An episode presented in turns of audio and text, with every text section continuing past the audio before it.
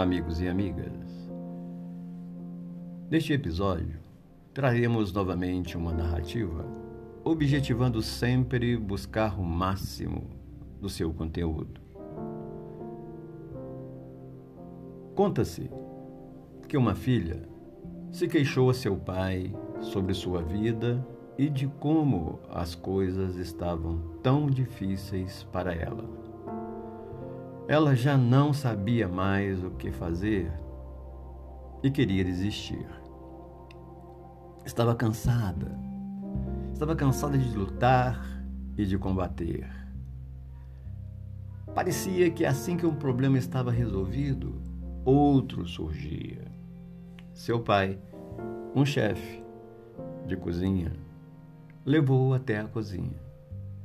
Encheu três panelas com água e colocou cada uma delas em fogo alto. Logo, as panelas começaram a ferver. Em uma, ele colocou cenouras. Em outra, colocou ovos. E na última, pó de café. Deixou que tudo fervesse sem dizer uma palavra. A filha deu um suspiro e esperou impacientemente, imaginando o que ele estaria fazendo.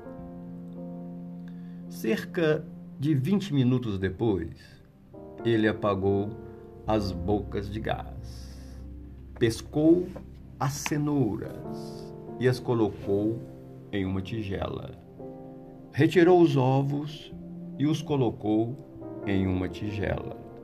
Então, pegou o café com uma concha e o colocou em uma tigela. Virando-se para ela, perguntou: Querida, o que, que você está vendo? E ela respondeu: Ora, cenoura, ovos e café.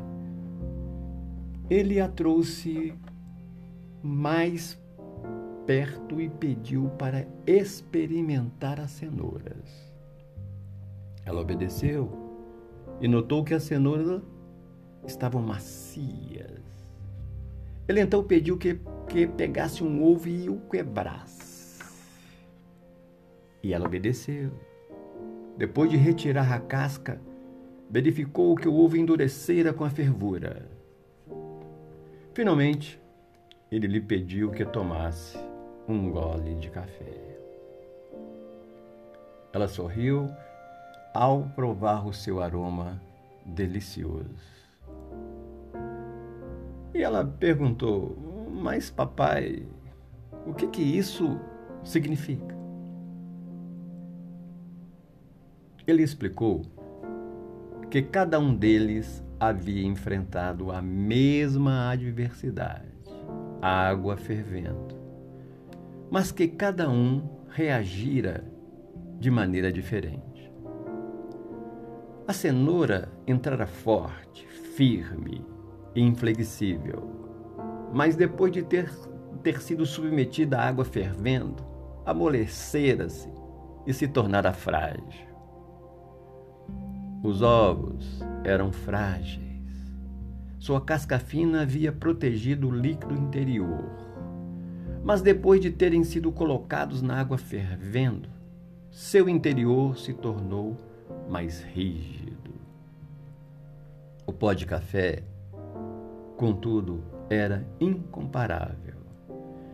Depois que fora colocado na água fervente, ele havia mudado a água. Qual deles é você? Ele perguntou à filha. Quando a adversidade bate à sua porta, como você responde? Você é uma cenoura, um ovo ou um pó de café? Ela refletiu.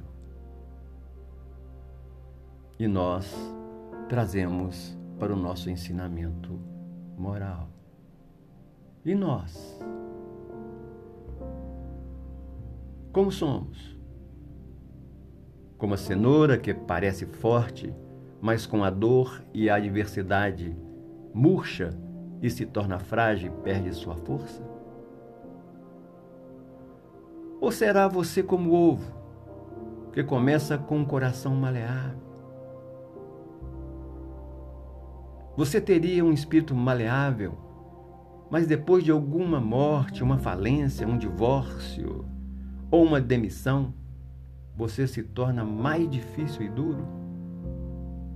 Sua casca parece a mesma, mas você está amargo e obstinado, com o coração e o espírito inflexíveis.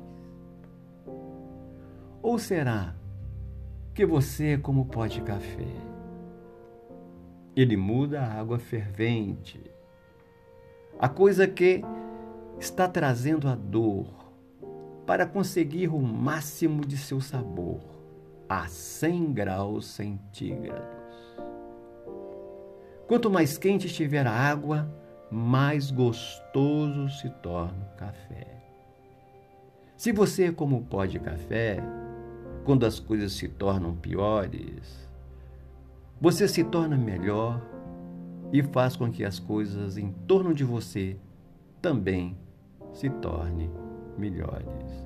Que possamos refletir sobre esses ensinamentos.